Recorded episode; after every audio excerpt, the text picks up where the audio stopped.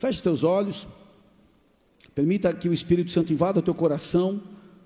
Tire toda a sua preocupação, as atribuições, aquilo que você deixa ali fora quando entra aqui, nas responsabilidades, nas tarefas, nas lutas, até mesmo nas vitórias. Que você possa colocar a tua vida na presença de Deus. Quem está nos acompanhando da mesma forma, ambiente essa, essa, o lar, esse lugar onde a mensagem está ministrada com a verdade, com, com cuidado, com temor, para que a palavra venha com poder, que você possa se conectar conosco no Espírito também.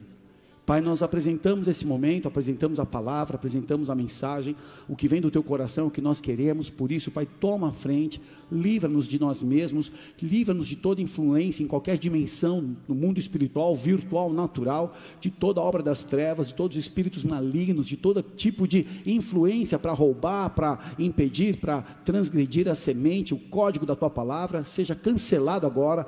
Pedimos os teus santos exércitos, os teus anjos aqui, e nos reunimos, Pai, no nome do teu filho amado Jesus. Por isso invocamos este nome que está acima de todo nome onde toda língua confessa e todo joelho se dobra que Jesus Cristo é o Senhor, nós professamos essa verdade e nessa verdade declaramos paralisada toda ação das trevas, que sejam repreendidos e expulsos para o abismo ou para onde Jesus determinar, toda força contrária à tua palavra, ao encontro desta noite, o propósito que está no teu coração e a ordem que vem do teu trono. Em nome de Jesus pedimos, cerca-nos com fogo, com poder, abre os céus desse ambiente, Espírito Santo toma a frente a direção, nós recuamos para que o Senhor assuma cada vez mais a frente das nossas vidas, a condução desse processo e assim seja nessa palavra. Apresento a minha vida como instrumento e um servo mais uma ferramenta nas tuas mãos, eu dependo de ti, por isso adequa-me, justifica-me, perdoa-me e abençoa todos os meus irmãos que recebam de boa mente e bom coração a mensagem liberada para esta noite. Nós te agradecemos e rendemos a ti a nossa gratidão, o nosso louvor, a nossa vida e a nossa entrega. Pode aplaudir o Jesus e dizer amém e amém, porque ele é bom. Abra sua Bíblia em Mateus 16, 23. Livro de Mateus 16, 23. Presta bem atenção na, na palavra, porque ela é verdade. E talvez uma mensagem que contém muitos códigos, uma frase, uma expressão, pode entrar no teu coração e fazer sentido para o teu processo. Amém? Livro de Mateus 16, 23. Ele, porém, voltando-se, disse a Pedro: Para trás de mim, Satanás, que me serves de escândalo, porque não compreende as coisas que são de Deus, mas só as que são dos homens. Até aí. A expressão nesse texto, escândalo, para alguma tradução, ou pedra de tropeço, refere-se a algo que o povo poderia tropeçar, cair, e ela veio a ser empregada figuradamente aqui para designar o que quer que levasse ao povo a pecar e falhar a fé, em sua fé. E quando Pedro começa a divulgar, quando você estuda um pouquinho antes desse verso, a verdade é, da, da, identidade de Jesus, Simão Pedro 16, 16, em Mateus fala: Tu és o Cristo, o Filho de Deus vivo, e essa verdade revelada traz um desdobramento. Jesus disse, logo em seguida: Bem-aventurado és tu, Simão Barjonas, porque não te revelou carne e sangue, mas meu Pai que está nos céus. Olha que interessante. Pedro tem uma revelação um pouco antes de Jesus repreendê-lo de algo que vem do céu, das coisas de Deus. Só que nesse processo da revelação, trouxe um desdobramento de uma identidade e missão dos discípulos. E essa verdade, Jesus começa a revelar a expressão sobre qual ele mesmo edificaria a sua igreja, ou seja, eu sou Cristo, o Filho de Deus vivo, e essa verdade que sustenta a minha igreja, é sobre essa verdade que eu edifico a minha igreja, e as portas do inferno não prevalecem com a igreja, porque eu sou o Senhor da minha igreja. Quem está comigo, diga amém. Jesus também declara a Pedro, assim como aos discípulos, dentro desse contexto, que a autoridade contida nessa revelação diz: Te darei as chaves dos céus, do reino dos céus, e o que, tudo que ligares na terra será ligado nos céus, e tudo que desligares na terra será desligada nos céus. Ao entender quem era Jesus e sua missão, há uma revelação pessoal, mas também uma missão com respaldo que vem da própria parte do Senhor. Ele mandou os seus discípulos que não dissessem a ninguém essa verdade. E ele começou ali a mostrar que convinha voltar a Jerusalém e padecer muitas coisas nas mãos dos anciãos e dos principais sacerdotes, os escribas, e ser morto. Só que ele ressuscitaria ao terceiro dia. Então, nesse momento, Pedro pega ele, toma, toma ele à parte e começa a repreendê-lo, dizendo: Tem compaixão de ti, Senhor, de modo algum, isso não vai te acontecer. Olha que interessante. Essa passagem que eu li rapidamente aqui está contida em Mateus 16, 17 a 22. Traz um importante ensinamento, principalmente nesse diálogo entre Pedro e Jesus. A tradição judaica nesse período salientava que um Messias triunfante viria. Então eles esperavam um Messias triunfante, não um Messias sofredor. Então isso é parte da indignação de Pedro. O Messias não vai ser o sofredor, vai ser um Messias triunfante. E Pedro, quando toma ele a parte, começa a repreendê-lo. Aqui nós vemos que as normas do antigo discipulado era nunca criticar um mestre, sobretudo em público ao que Pedro infringe a lei, chegando a apelar a um padrão cultural rasteiro. Por isso, Jesus diz: para trás de mim você cogita das coisas dos, dos homens e não das coisas de Deus. Quando nós rebaixamos a nossa forma de compreender o reino, de acordo com a nossa perspectiva humana limitada nessa jornada. E aí, Pedro recebe essa pancada. Interessante que Jesus fala: para trás de mim, Satanás. Ele identifica Pedro com Satanás, porque ele falava da mesma tentação de Mateus capítulo 4, quando Jesus é impelido pelo Espírito Santo para ir para o deserto, deserto ser tentado. Se tu és o filho de Deus, se tu és o filho de Deus, já que é o filho de Deus, ou seja, não vive processo, me adora, rejeita aquilo que seria a tua missão, e por que, é, por que Jesus fala que Pedro, ele compara Pedro a Satanás? Porque a expressão de Pedro, jamais isso vai te acontecer, Jesus, fala de um reino sem cruz. Fala de um reino sem um processo de sacrifício, e sacrifício é o que nos leva a uma vitória verdadeira. Fala de um poder sem conquistas, fala de uma autoridade que não se submeteu a um processo que gera autoridade em nós. Então, quando ele pede, não vai acontecer isso com você, ele estava querendo que Jesus criasse um caminho, uma alternativa que não fosse a cruz. Muitas vezes, sem que a gente perceba, estamos criando alternativas, caminhos paralelos no nosso coração, que não é o propósito de Deus. Queremos fugir do deserto, queremos fugir do confronto do céu, queremos fugir daquilo que é um processo que Deus quer nos desmontar para nos formar de acordo com o propósito. Quem está comigo? Há uma batalha no nosso interior. As coisas de Deus e as coisas dos homens. Esse é o título dessa mensagem. As coisas dos homens. São pessoas guiadas pela carne, e isso tem sido falado em toda a nossa história aqui nesse trabalho. E ciclicamente, sem perceber, a gente está acessando coisas da carne a prostituição, a impureza, as paixões, as desobediências, as cobiças, as iras, as cóleras, as malícias, maledicências, palavras torpes, mentiras e avarezas. É interessante, tudo isso está estruturado para que, através da entrada da nossa alma, seja gerado. Há uma predisposição a pecar da nossa natureza não redimida há uma predisposição de inclinar para a carne. Você pode ser uma pessoa experimentada, vida com Deus, já batizada, debaixo da aliança, e naturalmente circunstâncias vão fortalecer isso ou não. As coisas dos homens, fala da inimizade contra Deus. Mas como assim, pastor? Alguém seria totalmente louco de ser inimigo de Deus? quando começa a valorizar demais as coisas desse mundo, um sistema de valores que é contra Deus, a sua palavra, contra Jesus, contra a família, inimizades, inimizades contra Deus. Quando não é que eu permito que eu vá interagir no mundo de uma forma positiva, sendo luz e sal, eu começo a me tornar confortável com o mundo não me choca mais. E isso tem sido feito sistematicamente nos últimos anos. Você não choca mais. Antigamente, eu me lembro a primeira vez em 1990 e poucos, quando eu vi o primeiro UFC.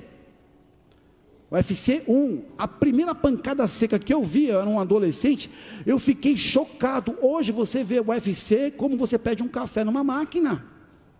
Tudo bem que é uma atividade específica de pessoas que sabem o que estão fazendo as coisas não chocam. E esse é o sistema que foi preparado para começar a nos tornar como servos, filhos, pessoas que deveriam estar pensando nas coisas de Deus, nos acostumando e nos sentindo confortáveis com as coisas do mundo. Fala da insubmissão à palavra.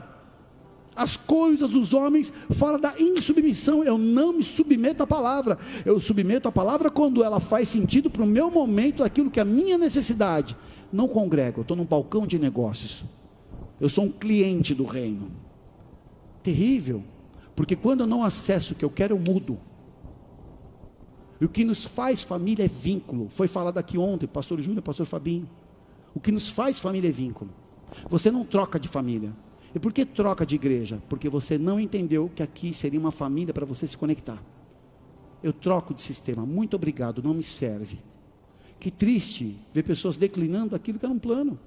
Eu acredito que Deus tem sim os seus processos, suas estações. Em algum momento a pessoa precisa mudar, ou a vida muda e ela encontra um lugar para congregar, fazer parte, mas o processo todo é em paz, é com os olhos limpos, sem névoa, sem trevas, sem fermento, sem palavras, sem alimentar estruturas. Fala, quando você diz as coisas dos homens, aqueles que agradam e fortalecem a estrutura do ego. O eu precisa estar sendo alimentado. Eu tenho uma camisa de uma coleção bem antiga que diz assim: Your ego is not your amigo. Seu ego não é seu, não é seu amigo. Tem pessoas que têm um ego elevado. Sabe quem? Só pegar um espelho. Todos nós temos um ego que está em tratamento. Nós só vamos aprender humildade quando algum processo, alguma ocasião, vai nos mostrar o nosso verdadeiro lugar. Aí você fala, realmente eu sou, eu sou humilde ou não. Quando você não recebe um tratamento adequado, claro que tem injustiças. Eu me lembro uma vez, há um embarque aqui, é uma história do, meu testemunho, uma coisa que a gente viveu no dia a dia, indo para uma missão, junto com a Valéria, e a Valéria foi pedir no Mac Café, vou dar o nome, para você não ir lá e comprar café da Windy Riders, e ele pediu, ela pediu um café, mas como era uma descrição diferente, americano, não sei o quê, ela falou, não, eu quero um carioca, né? E a menina cruzou o braço assim, enquanto você não souber, não posso comandar. Ela não sabe o que ela quer. Veio uma fúria no meu coração, que eu ia falar primeiro assim, sabe com quem você está falando? Eu sou amigo íntimo do Ronald McDonald's, e amanhã você está demitida. Ego. Não estou falando que você tem sangue de barata. Não tenho. A gente pode errar, pode lidar com os processos, mas o meu ego, eu estou sempre de olho nele. Eu estou sempre de olho no meu ego. A mente natural não aceita as coisas de Deus. A mente natural não aceita. Então a gente pensa nas coisas de, da terra. Por que, que Pedro falou aquilo? Jamais vai acontecer. Porque ele não aceitava que na, nas coisas de Deus envolvia a morte de Jesus, o sacrifício. Haveria entrega, haveria algo contra, contra aquilo que era uma expectativa de um Messias triunfante. Então as coisas de Deus fala das coisas do Espírito de Deus. Só que eu só alimento vaidade, cultura da terra e orgulho. Como é que eu vou entender as coisas do Espírito de Deus? Se você tem buscado crescimento espiritual quando vai fazer uma interlocução com uma pessoa carnal, é um choque. Quem lembra do filme Paixão de Cristo? Todo mundo já viu ou viu alguma parte desse filme. Eu estava num jantar que entrou uma pessoa de uma classe muito elevada, ela falou só mal do filme. Que sofrimento, vou imitar. Achei terrível. Muito sofrimento, muito sangue, muita dor. Eu não esperava isso deste filme. Ah, a cruz tinha que ser uma coisa mais light. Uma coisa assim, uma morte tranquila, obrigado, eu entrego a ti o meu espírito. Uh, por que, que a cruz é tão chocante? Para mostrar o que o pecado faz. Por que, que ela é tão dilacerante, tão humilhante, repugnante? Você vê aquela cena no sentido de sofrimento, exposição e humilhação. Para entender o que havia do pecado da humanidade que distanciava o homem de Deus, que impedia o homem de acessar Deus. Não aceita as coisas do Espírito. E o fim de muitas coisas daquele que pensa nas coisas da, dos homens é a perdição. O Deus chamado ventre. Sim, aquela autossatisfação, autogratificação, eu, eu faça tudo o que eu quero, faça tudo o que você quer, e busca as coisas terrenas apenas. Mas o mais importante de uma pessoa que ainda está ligada às coisas dos homens, ela não compreende a palavra ressurreição. Ressurreição é bonito e virou até clichê evangélico. Ressurreição é você ver a morte consumir e destruir e aquilo que já estava acabado, de uma maneira sobrenatural, começa a ganhar um impulso de mudança de vida e começa a ressurgir num vale de ossos secos, para traduzir melhor, numa sequidão que você vive, num processo que já é game over, não tem mais jeito, já fede há quatro dias, a tampa do caixão fechou e de uma maneira sobrenatural começa a restaurar vida da onde não vinha, como diz aquele louvor aos cheiros das, das águas, aquele tronco seco começa a florescer novamente, a tua vida que não fazia sentido, a tua vida que estava distante da verdade, você preso nos pecados, de alguma maneira essa água bateu em você e começou a trazer uma nova, uma nova expectativa, uma nova perspectiva, você começa a frutificar coisas diferentes, você começa a entender que há uma ressurreição, uma oportunidade de viver novamente, ainda que tenha vivido um processo de morte. Eu não sei se você ainda não viveu esse processo, mas esse processo está disponível em todas as áreas da sua vida. E eu creio que essa mensagem vem para ativar na tua vida aquilo que você não tinha, a ressurreição de processos que você abandonou. Se isso é contigo, você pode dizer amém. Você pode até aplaudir o Senhor. Há um propósito de Deus de ressurreição diariamente de vida, de sonhos, de relacionamentos, de processos. Uma vida que compreende o que é terreno, não experimentou ainda a visão da nossa peregrinação, que só tem sentido se lembrarmos que temos um prazo de validade. Eu e você temos um prazo de validade nessa terra. Dá-me, Senhor, o entendimento da soma dos meus dias. Para que isso? Para você considerar para você considerar o processo, para você considerar o avanço. Existem pensamentos e caminhos que são mais altos que os nossos. E a palavra eternidade abre o entendimento de processos diferentes que a gente precisa viver. A palavra eternidade muda dentro do nosso coração quando a gente reconhece que existem coisas elevadas e que há um propósito, a vida após a morte, sim, a vida que Deus preparou ao lado dele para aquele que obedece, para aquele que deseja, que se abre para a palavra dele. Há um lugar que o nosso Deus, Criador e Senhor, quer nos levar, para que ele comece a revelar as coisas dele. E esse lugar fala da cruz em que Jesus se entregou. Nós podemos acessar o nosso propósito de vida, o propósito que está no coração, os pensamentos prévios de Deus ao meu respeito, ao teu respeito, quando nós nos rendemos. Repete comigo: rendição Rendição é a porta que abre o entendimento para as coisas de Deus. Rendição é o ato de substituir a nossa força por uma força superior. Rendição é o ato de se entregar incondicionalmente. Muitas pessoas usam essa palavra rendição para questão emocional, romântica. Ah, me rendi aos os olhares encantadores da minha amada. Eu me rendi ao processo. É uma rendição você se entrega. Só que a rendição ao Senhor fala de ceder à solicitação que Ele faz. Abre a porta do teu coração que eu quero entrar. E rendição envolve renúncia, envolve sujeição. Fé se experimenta a partir da rendição, é produto de rendição e não de força. Eu não estou fazendo um cabo de guerra com Deus, eu estou me entregando nas minhas limitações, nas minhas fraquezas. O poder de Deus é aperfeiçoado e a graça me basta. Então, de boa mente, vou entender que eu estou num processo de fraqueza que está mostrando a minha limitação e impotência diante de um Deus todo-poderoso.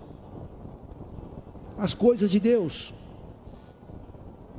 que Pedro não entendeu naquele momento quando nós experimentamos algo novo, quando algo novo vem sobre as nossas vidas. Eu me lembro, eu dou o testemunho que o testemunho é um perfume que se renova na nossa fé. A primeira vez que eu tive uma percepção espiritual foi num momento muito difícil da minha vida. Eu morava ali perto do shopping Interlagos, perto do autódromo de Interlagos, em São Paulo, Zona Sul. Meus pais são separados desde que eu tenho nove anos de idade. E eu, meu irmão e minha mãe vivíamos de uma maneira bem legal, uma família bem desajustada. E foi um domingo que a gente brigou muito, em todos os níveis. Eu e meu irmão, a gente se pegou. Eu apanhei sempre, porque ele é mais velho e era muito melhor do que eu na pancada. E foi uma, um clima horrível. Só que eu, sendo mais novo, era o mais responsável. E minha mãe emprestou o carro, porque tinha um amigo meu, que eu trabalhava no Bradesco, e ele era cristão. E um dia ele me chamou para um, ir na igreja dele. Eu guardei aquele convite. Quando você convida uma pessoa, ela guarda o convite. Nunca subestime o poder de um convite. Cara, vai ter um culto hoje, vai ter uma reunião em casa, na célula. Nunca subestime. E naquele momento de caos, de trevas e de dor, eu lembrei do Washington, esse amigo meu. Falei, vamos lá na igreja dele, vamos lá, meu. Meu irmão falou, ah, então vamos, né? Vamos aí. Eu fui. Só que eu desavisado, eu cheguei muito antes do que era o início do culto. E a primeira vez na minha vida, uma percepção espiritual de atmosfera, eu senti na passagem de som. Ministros de louvor, lembre-se disso. A passagem de som já é adoração, mesa de som. E eu vi o meu amigo ali em cima no altar, ministrando. Eu, eu entrei na igreja, eu vi que havia uma troca de atmosfera. Aquela dor, aquela opressão, aquela tristeza, eu senti uma paz. E o que acontecia naquele lugar começou a tocar o vazio do meu coração, o vazio do meu interior. Eu tive uma experiência de algo novo ali eu não entendia muito, eu não sabia, não sabia interpretar o que estava acontecendo. Hoje eu já sei. Ele chegou, me deu um abraço, fiquei, vai começar o culto, os louvores vieram, mas a atmosfera já tinha me pegado, já tinha me envolvido. E aí começou a dinâmica, e naquela noite foi, não foi a pregação da pastora que era, cuidava daquela congregação, foi o testemunho de um, um, um, um ladrão de rouba-bancos, né, muito famoso, que foi morto pela rota, e no IML ele ressuscitou. E o testemunho pesado, fortíssimo. Ele não enxergava direito, ele tirava a camisa, mostrava as perfurações e tudo mais. É um testemunho que as igrejas de São Paulo, muitas pessoas já até, já, até a professora Valéria também recebeu esse testemunho. Já, e aí aquilo me impactou. Só que no final veio um apelo. Aí veio o apelo, a pastora pegou o microfone e falou assim: Você, moço, está de camiseta azul. Eu estava como se estivesse lá atrás, próximo à cantina, assim. Fica de pé. Eu fiquei de pé, não tinha ninguém, só eu. Tava, o cara que não entra desavisado na igreja, ele entra num buraco, só está ele ali, não quer ninguém em volta.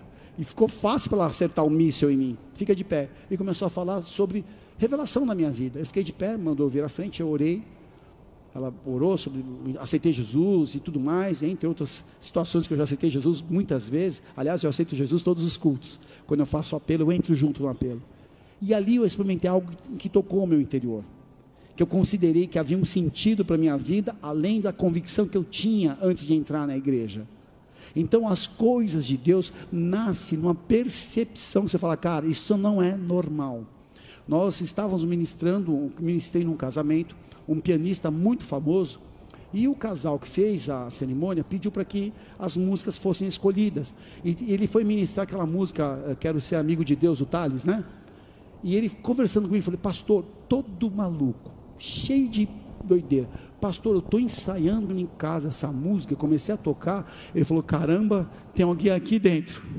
Ele começou a falar, meu Deus do céu, vontade de chorar. Ele começava a cantar mais tocar mais. Eu comecei a chorar, chorar, chorar. Falei, a presença do Senhor te invadiu. Ele falava e já começava a chorar. É tão forte isso. Uma convicção nova. As coisas de Deus não são coisas simplesmente que eu programo, tá bom, estou na igreja e dou meu dízimo e congrego numa ação. Não, eu estou sentindo a presença de Deus, eu posso sentir o seu fluir na minha vida. Senhor, algo novo está acontecendo e esse vazio fala de algo profundo que na verdade se trata das coisas de Deus que nós não ainda compreendemos.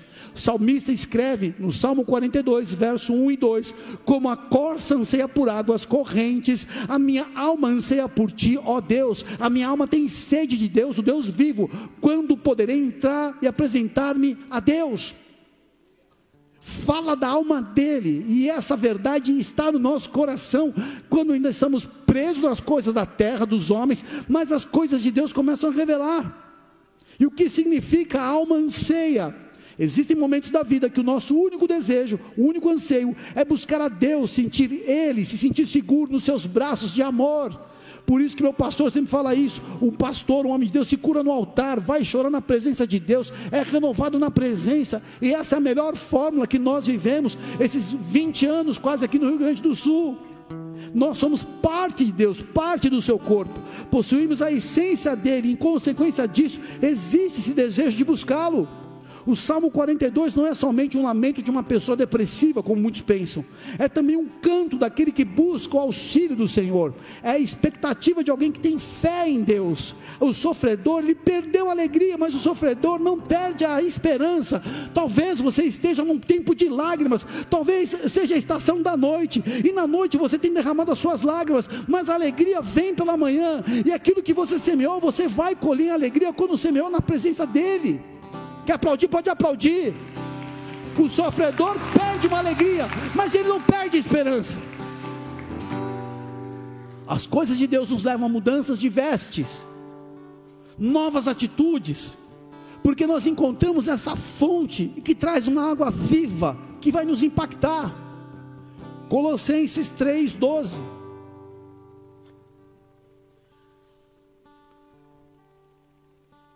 Pode ver na tela, se quiser abrir for ninja nas cartas de Paulo, vamos que vamos.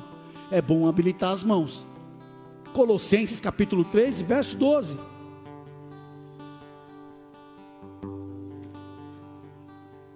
Portanto, como povo escolhido de Deus, santo e amado, revistam-se de profunda compaixão, bondade, humildade, mansidão e paciência. Paulo exorta aqui em Colossenses 3 que eles devem praticar o perdão de forma constante, que o amor deve ocupar o espaço importante de convivência um com os outros. Paulo ensina sobre a importância da palavra de Deus na vida particular e da vida da congregação. Então, quem experimenta as coisas de Deus sabe que sua autoridade e o seu poder não têm fim. Quem experimenta essa fonte, ele sabe que essa fonte está disponível, ele não pode ser negligente. Por isso, enxergam os processos as coisas do Senhor com confiança. A confiança é a âncora que estabiliza a gente na tempestade. Salmo 112, verso 7. Não temerá maus rumores, o seu coração está firme, confiando no Senhor o seu coração bem firme, confirmado, ele não temerá até que veja o seu desejo sobre os seus inimigos. Ele espalhou, deu aos necessitados, e a sua justiça permanece para sempre, e a sua força se exaltará em glória eu estou no processo, eu caminho no processo, eu enfrento lutas, mas o meu coração está blindado no Senhor, que me criou, que me chamou, que me visitou, que me impactou, que trouxe uma nova perspectiva, que declarou sobre a vida a eternidade, que me espera no meu futuro, que tem sobre a minha vida palavras de vida, palavras de bênção, para me dar segundo aquilo que eu peço quando estou alinhado com Ele. Então estou confiando que meu Senhor não perdeu o processo, só é necessário que eu esteja em santidade quando eu estou em santidade, eu vejo a Deus. E quando eu vejo a Deus, eu sei o caminho a ser tomado. Eu sei a escolha que devo fazer. Eu sei da renúncia que, que envolve meu processo. Eu sei daquilo que Ele pode fazer na minha vida. E nada vai turvar meu coração mais. As coisas dos homens. Medo. Medo também gerou no coração de Pedro. Jamais isso vai acontecer, Jesus. Imagina, está louco. Medo. E o medo tem os seus algozes. A culpa, a condenação e a acusação são estruturas de cativeiro. Só que pela aliança estabelecida por Deus em Jesus, nós podemos lidar com todo tipo de laço do medo que insiste em nos paralisar. O medo não subsiste quando o amor é conhecido e vivido. Fala do vertical e fala do horizontal. O medo sai. O verdadeiro amor, como diz a palavra, lança fora o medo. Mas eu tenho que viver e como é que você pode viver o amor vertical? Busca, intimidade, atenção. Eu tenho meu momento da minha palavra, do meu café. Eu vou buscar a Deus, eu olho para o céu, eu choro naquele momento, seja na madrugada, seja no início da minha jornada. Eu coloco o Senhor na minha presença, eu peço, Senhor, vem iluminar minha vida. E eu, Ele começa a colocar os pensamentos de vida, as palavras de vida eterna, do meu processo. Você resgata na tua memória muitos elementos que fortalecem a tua caminhada. Você evoca a memória de coisas boas em Deus. Por isso o tempo com o Senhor na palavra é indispensável, é a prioridade, buscar o reino e a sua justiça. O que é o reino e a justiça? A revelação e a atitude da revelação. De que forma você é justo? Abençoando, honrando, praticando os princípios, tendo a palavra como base em todo tipo de relacionamento que você vai viver. O medo não subsiste, ele não suporta quando o amor é vivido de forma vertical e de horizontal. As coisas de Deus fala de confiança.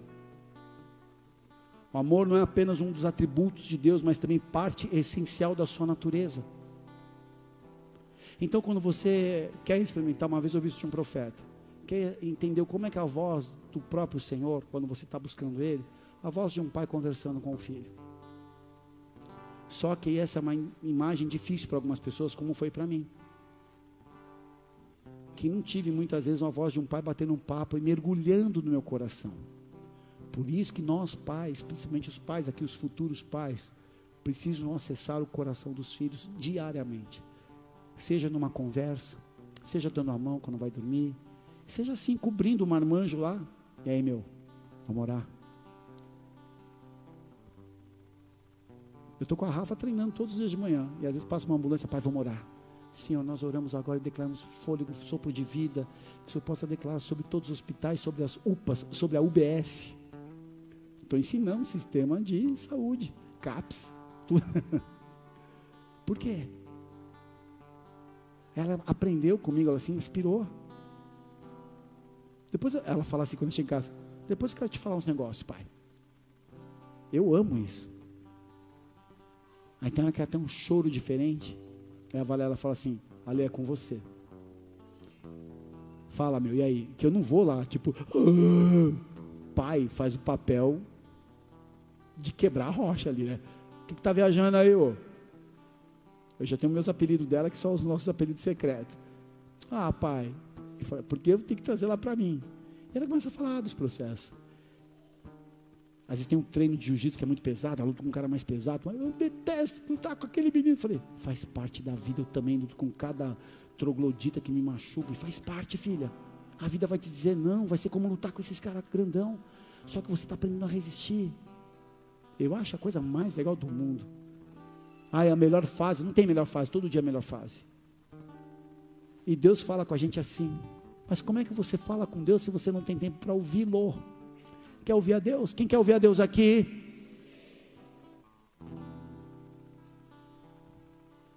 Pega salmos. Fica atrás do salmista quando ele está falando com Deus. Fica atrás dele. Eu amo salmos por isso. A gente fica atrás dos salmistas nesse, nesse diálogo. E aí entra na gente.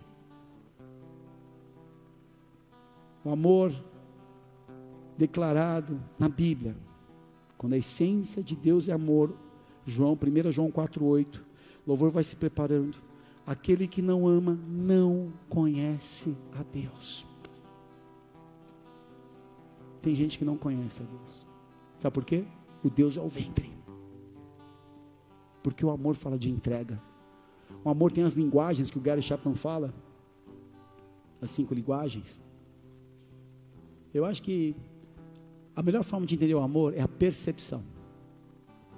Quando for para dar um presente, quando for apenas para tocar na mão, quando for só para dar ouvido, quando é o tempo de qualidade, vamos caminhar em silêncio. Uma palavra de afirmação. A melhor forma de viver amor é a percepção. Porque eu posso te dar na tua linguagem de amor e não ser minha verdade, porque eu não percebi que aquela hora não era hora de um presente. Ela ora só de você falar, tá bom, meu. Fala o que tem que falar, quero te ouvir. Pois Deus é amor, e nós conhecemos e cremos no amor que Deus tem por nós. Deus é amor, é aquele que permanece no amor, permanece em Deus e Deus nele. Você tem noção o que é isso? Deus permanecer em você. A Valéria teve uma experiência uma vez, num congresso do Amor pelas Nações em Minas Gerais, e ela estava junto com o Robortella, com a galera, estava o Judá Bertelli e também estava a Heidi Baker do Ministério Iris. É o ministério que está lá em Moçambique. Deus foi para morar no lugar mais pobre do mundo. Ela abandonou tudo que ela tinha nos Estados Unidos e foi morar em Moçambique, no pior bairro de Moçambique, para comer lixo. Só que essa mulher era tão invadida de amor que a pastora falou uma coisa interessante. O Roberto tinha me falado isso. Ali, a pessoa que mais parece com Jesus que eu já vi na minha vida é a Heidi. E aí foram comprar o Mac, que eu não recomendo. Só que quando eles pegaram o Mac, que estava na correria, as pessoas estavam vindo pedir ela falou: para, para, para, que eu tenho que dar comida para eles. Dignidade. E quando ela foi entregar para um rapaz, ele falou: O que, que ela tem nos olhos? O que, que ela tem nos olhos? O que, que ela tem nos olhos? Deus. Porque estava em amor. Tem noção disso? Sabe o que é ter Deus em você? O inimigo não possa nem chegar perto. Você é odiado no inferno. E quem tem Deus tem percepção. Quem tem Deus sabe enxergar o cenário. Está nas coisas do, do alto, nas coisas de Deus a personificação do amor perfeito. E esse amor suplanta a nossa compreensão, porque ele é eterno, ele é livre, ele é sofredor, ele é duradouro. Nossos conflitos giram em torno da batalha entre o medo e o amor, as coisas de Deus e as coisas da terra. As desconexões nas relações mostram quanto isso é verdade. Feridos e ferindo, muitas vezes escolhendo o caminho da distância para evitar a nossa vulnerabilidade quando a gente escolhe amar. Quando escolhemos amar, somos vulneráveis, por isso que nos fere demais a pessoa que nos ama, porque é a que mais está dentro no coração. Uma pessoa que não faz sentido no seu dia a dia, saiu, falou mal, deu uma letra na internet, eu estou nem aí, meu irmão, estou andando e vivendo. Agora, a pessoa que você ama te fere muito, porque ela está aqui dentro. Amar nos leva à exposição, inclusive de fraquezas. E como é difícil para nós desnudar nossa alma para nossa esposa, para o seu cônjuge, e falar: Eu tenho fraqueza, eu tenho medo, eu, eu vivi traumas antes dessa relação. Poxa, eu já vivi uma dor, uma pessoa, foi uma, uma relação tóxica no trabalho, então eu tenho alguns medos, alguns traumas numa relação, dentro da igreja, ministérios que abusaram, ministérios que expuseram pessoas. Então, quando eu vou trabalhar, eu tenho um pouco de receio, porque eu não recebi esse amor. Mas hoje eu estou vivendo esse amor. O que, que um homem faz quando ele encontra, ele, se, ele fica vulnerável. Ele abre mão de uma vida, ele expõe tudo que ele tem. Ele não tem reserva, ele escolhe a esposa para o resto da vida. Quando Deus escolheu nos amar no seu filho, ele expôs o desejo do coração dele, que é relacionamento. Que não é esse Deus tirano que as pessoas falam, que esse Deus que mata, não, é um Deus que ama é um Deus que recebe, mas há um caminho, há uma forma de se relacionar com Deus, é através do seu filho amado Jesus. E Jesus não estava esperando num embarque do avião, Jesus está nos esperando na cruz do Calvário, para todo que crê nele, para todo que o enxerga, comece a entender que tem um porquê ele está ali, um porquê ele nos chama nesse lugar, para uma troca de um jugo de pecado, de escravidão, de destruição, para uma veste de filho amados, numa mesa de honra, de uma posição elevada acima dos principados e potestades, nos tornamos a igreja ao lado de Cristo Jesus para governar. Essa é uma verdade que está no amor dele. Quem está comigo, diga amém. Pode aplaudir o Senhor. Você não foi chamado para ficar capengando no deserto, mas para se assentar ao lado dele.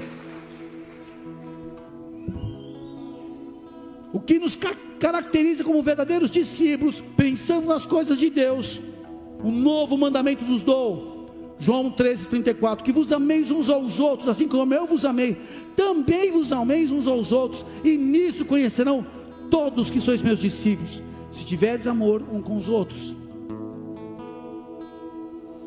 Feche os teus olhos. Amor é como um óleo que lubrifica a engrenagem da obediência. Porque eu obedeço? Porque eu amo. Amor que me capacita a cumprir mandamento amor que me fortalece a viver os princípios. As chaves de Deus são entregues no amor. O amor é mandamento.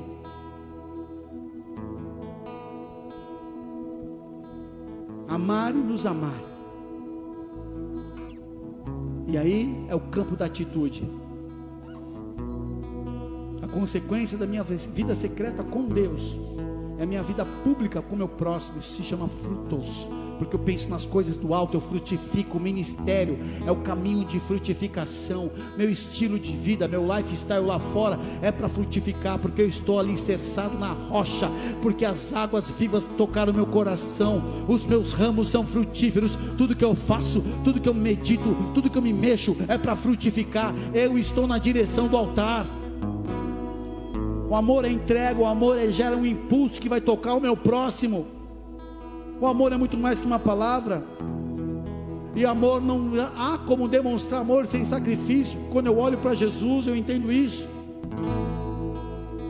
O que nós vamos escolher? Continuar com as coisas dos homens ou escolher as coisas de Deus? E as coisas de Deus falam de lágrimas, falam de dias difíceis, mas fala da autoridade, da soberania, do senhorio infalível do meu Deus. Espírito Santo de Deus nos convence do juízo, do pecado, nos convence a justiça, nos mostra se estamos nas coisas dos homens, cogitando e vivendo valores dos homens, ou se estamos ligados às coisas de Deus. Nessa noite, Senhor, que o nosso coração seja impactado pela espada da tua palavra. E se estamos ligados às questões da terra, cobiça, ao ter, a produzir, que vai nos enriquecer, a finanças exclusivamente, pessoas que têm um Deus do dinheiro, que governa, que é o que faz a pessoa se sentir bem, perdoa, coisa do homem. Coisas dos homens. Talvez você está preso, não há rompimento, porque você não entendeu o que são as coisas de Deus, a dependência completa dele, os princípios inegociáveis, a clara verdade rendida, rendição. Eu estou renunciando toda forma de sustento do meu ser interior, para que seja somente dele, a tua palavra é o pão que me alimenta. Eu vou viver da palavra que sai da tua boca, Senhor, da promessa da palavra, não do meu jogo de cintura. Eu quero assumir esse compromisso hoje. Se você deseja assumir o compromisso de viver das coisas de Deus e abandonar as coisas dos homens, eu quero que você se coloque de pé.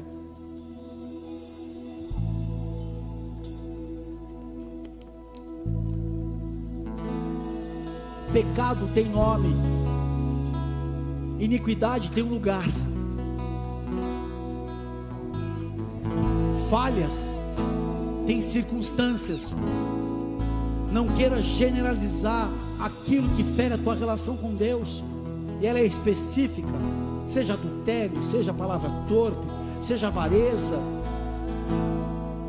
seja ira, seja mentira seja o amor ao dinheiro, amor às coisas desse mundo, amizade com este mundo, retenção do que Deus já te pediu. Cada um aqui de nós temos algo a procurar das coisas dos homens dentro de nós, porque quando a palavra renúncia, morte, entregue, rendição aparecerem, você não luta.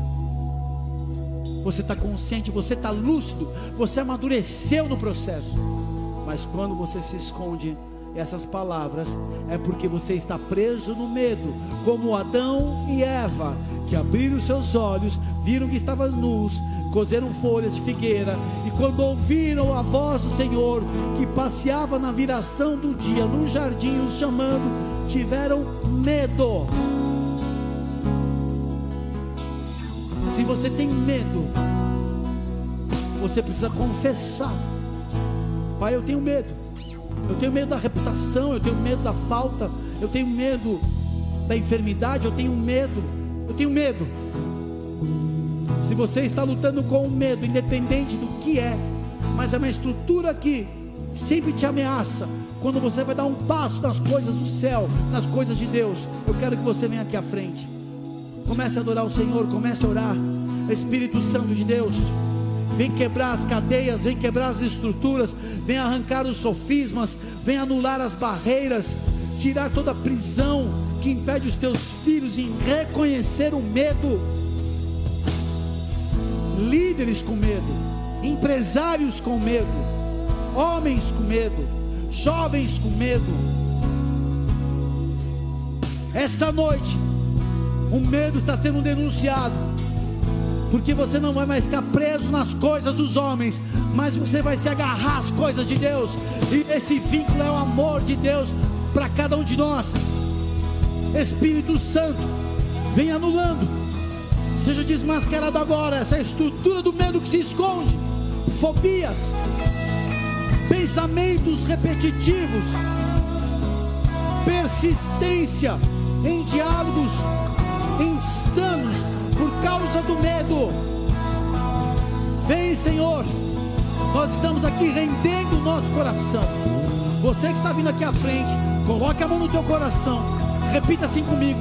Nessa noite. Nessa noite. Eu me rendo. Eu me rendo. Ao Senhor. Ao Senhor. Eu peço perdão. Eu peço perdão de toda estrutura de toda estrutura que eu alimentei que eu alimentei contra-argumentando contra-argumentando a entrega a entrega a rendição a rendição a confissão a confissão o abandono o abandono de estruturas de estruturas que me prendiam que prendiam nas coisas dos homens nas coisas dos homens o sistema dessa terra o sistema dessa terra a vaidade a vaidade a ganância a ganância na cobiça a cobiça avarência a avarência de toda estrutura, de toda estrutura que fechava o meu coração, que fechava o meu coração para as coisas de Deus, para as coisas de nessa Deus. Noite, nesta noite, eu renuncio, eu renuncio, eu abandono, eu abandono, eu tiro da minha vida, eu tiro da minha vida. Toda estrutura maligna, toda estrutura maligna. Eu declaro, eu declaro que eu sou amado, que eu sou amado, sou perdoado, sou perdoado, e eu fui aceito, e eu fui aceito na cruz do Calvário, na cruz do Calvário. Eu levanto os meus olhos, eu levanto os meus olhos, da onde me vem o socorro. Da onde me vem o socorro? O meu Senhor. O meu Senhor. Que não me abandonará. E não me abandonará. Que não me rejeitará. Que não me rejeitará. Não me deixará. Eu não ficarei. Eu não ficarei. Prostrado no deserto. Prostrado no deserto. Refém de vozes. Refém de vozes. Que falam que eu não posso. Que falam que eu não posso. Que eu não consigo. Que eu não consigo. Que eu não sou digno. Que eu não sou digno. Eu declaro fora da minha vida. Eu declaro fora da minha eu vida. Aceito eu aceito a presença, a presença do Espírito Santo. Do Espírito Santo. Porque eu declaro. Porque eu declaro. Eu pertenço a Jesus Cristo. Eu pertenço a Jesus eu Cristo. Eu reconheço na minha eu vida. Eu reconheço na minha Ele vida. É o meu Senhor. Ele é o meu Senhor. Ele é o meu Salvador. Ele é o meu Salvador. Ele. A Ele. A minha vida pertence. A minha vida pertence. Eu abro meu coração. Eu abro meu coração. A fonte de amor. A fonte de amor. De vida. De vida. E de poder. E de poder. Espírito Santo. Espírito Santo. Entra na minha vida. Entra na minha vida. Traz a tua luz. Traz a tua luz. As águas. As águas. Que curam. Que curam. Que limpam. Que limpam. Que libertam. Que libertam. E que me levam para o propósito. E que me levam para o propósito. Nesta noite. Nesta noite. Eu declaro. Eu declaro. Que eu deixo para trás. Que eu deixo para trás. As coisas dos homens. As coisas dos homens. As coisas dessa terra. As coisas dessa terra. E eu me direciono. E eu me direciono. Para as coisas de Deus. Para as coisas de Deus. Aquilo que está no céu. Aquilo que está no ao céu. Ao meu respeito. Ao meu respeito. Eu acessarei. Eu acessarei. Por meio da graça. Por meio da graça. Do poder. Do poder. Afirmo hoje. A minha decisão. A minha decisão. De viver. De viver. Pelas coisas do alto. Pelas coisas as do alto. As coisas dos céus. As coisas do as céu. As coisas de Deus. As coisas de Deus. E eu me levanto, se levanta. E eu me levanto. Na força do seu poder. Na força do seu poder. Na sua autoridade. Na sua autoridade. Declaro. Eu declaro. Novas vestes. Novas vestes. Na minha vida. Na minha vida. Eu deixo. Eu deixo. Aquilo que o Senhor está me mostrando. Aquilo que o Senhor está me mostrando. E assumo. Sua. A minha aliança. A minha aliança. Em nome de Jesus. Em nome de Jesus. Em nome de Jesus. Em nome de Jesus. Em nome de Jesus. Em nome de Jesus. Aplauda aquele que é santo. Receba, receba a presença, o poder, a interferência do céu na tua vida. Adora o Senhor que é vivo.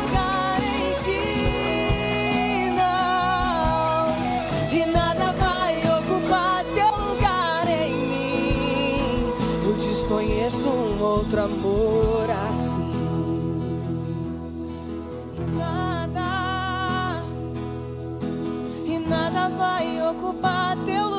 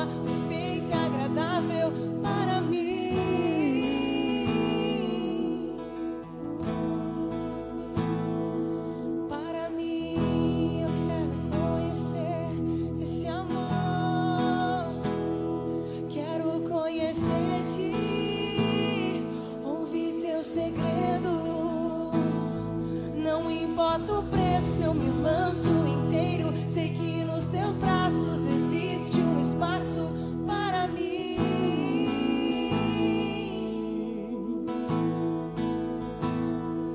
Para mim. Pai, eu peço que o Senhor descortine as coisas dos céus. Que o Senhor descortine as tuas coisas ao nosso respeito. Individualmente aqui eu te peço isso. Para todos que nos acompanham também. O que são as coisas do Senhor? Para que a gente não se confunda mais. Para que a gente não fique enveredado. Preocupados com comer, com vestir, viver. Porque o Senhor cuida de nós que seja agora anulada a ansiedade, as perguntas que não temos respostas, simplesmente passemos a confiar e a viver na total dependência daquele que é fiel e nunca falhou com o seu povo e nunca vai falhar com a sua igreja. Nós somos a igreja representada na terra. Quando nos unimos, quando exercemos a autoridade da palavra, quando buscamos, nos santificamos, quando deixamos Jesus presidir as nossas vidas e reconhecemos Ele como o nosso único Senhor e Salvador. Começa uma estação para muitas pessoas que estavam presas e paralisadas numa mentalidade das coisas da terra dos homens. O Senhor está quebrando barreiras aqui agora. E a evidência de que barreiras estão sendo quebradas é você poder viver o campo do propósito. É entrar no lugar, meu, parece que eu estou agora, parece que o vento mudou e meu barco está avançando. É porque você está no campo do propósito. E não quer dizer que você não tenha dificuldades, adversidades, batalhas e crises, mas é que você sabe que está na direção daquele que te chamou. E isso te faz ter paz no meio da batalha, sabendo que Ele vence as nossas lutas e que você está num tempo de aprendizado. Se você está num tempo de um deserto na tua vida, ali a escola de autoridade, é um processo que te reveste e forja aquilo que dentro do coração é necessário para viver a autoridade, para viver um propósito muito maior do que você imagina. E assim nós nos rendemos ao Senhor e confiamos a cada dia na Sua graça e na Sua bondade bondade e misericórdia me seguirão todos os dias da minha vida. Bondade e misericórdia me seguirão todos os dias da minha vida. Bondade e misericórdia me seguirão todos os dias da minha vida, porque Ele é o meu pastor, Ele é o meu Senhor, amém? Pode aplaudir aquele que é santo, seja exaltado, seja entronizado, recebe a adoração deste altar. Talvez você está vindo aqui pela primeira vez, da mesma forma, talvez você esteja acompanhando e acessando pelas plataformas essa mensagem e nunca tomou uma decisão em relação a Jesus. Se você nos visita, se você estava afastado, como no teu coração, há uma verdade aqui agora. A entrega dos teus caminhos, a tua aliança definitiva e o que te afirma vitória no teu último dia de vida quando você encontrar o último adversário chamado morte. O Senhor nos preparou uma morada e todos que o reconhecem e consideram o que ele fez na cruz do Calvário são perdoados ao declarar somos justificados. E uma escritura é feita que garante que estaremos ao lado dele na eternidade. Essa é a maior bênção que podemos receber, a salvação das nossas vidas. Se você está vindo pela primeira vez, ou estava afastado do Senhor, ou ainda não fez a sua entrega, com a mão no teu coração, repita assim comigo: Senhor Jesus, Senhor Jesus, nessa noite, nessa noite eu ouvi a tua palavra eu ouvi a tua e palavra eu reconheço e eu que reconheço tu és o Filho de Deus que tu és o filho que de veio a Deus, este mundo que veio a este e na cruz do Calvário e na cruz do se Calvário entregou por mim. se entregou por mim Ao terceiro dia, ao terceiro venceu dia a morte venceu a e morte ressuscitou e ressuscitou e está sentado e está sentado ao lado do Deus poderoso. ao lado de Deus poderoso Eu reconheço eu reconheço a partir de hoje a partir de Jesus hoje, Cristo de Nazaré Jesus Cristo de Nazaré como meu único Senhor, como meu único, meu único Senhor, Salvador meu único perdoa os Salvador. meus pecados, os meus escreve pecados. meu nome Escreve no meu livro nome da vida eterna. no livro da vida A minha vida, A minha eu vida. entrego nas tuas mãos. Eu eu abro meu coração mãos. Eu abro meu coração. para que o teu Santo Espírito teu Santo habite em minha vida habite em minha vida. todos os dias da minha jornada. da minha jornada. Em nome de Jesus. Em nome de Jesus. Amém. Quem aqui fez essa oração pela primeira vez? Fica com a mão levantada. Todos que fizeram essa oração. Vou pedir um favor. Pega a sua bolsa, só que vem aqui para frente, quero te dar um abraço. Você que fez oração, por favor, vem aqui à frente. Todos que fizeram oração. Se você está com um aplauso ao Senhor Jesus, igreja. Todo mundo que veio. Seja muito bem-vinda. Que Deus te abençoe. Vem para frente. Você que levantou a mão, fica aqui, pode ficar. A liderança recebe aqui. Glória a Deus pela tua vida. Teu passo de fé. Tem mais pessoas, sejam bem-vindos.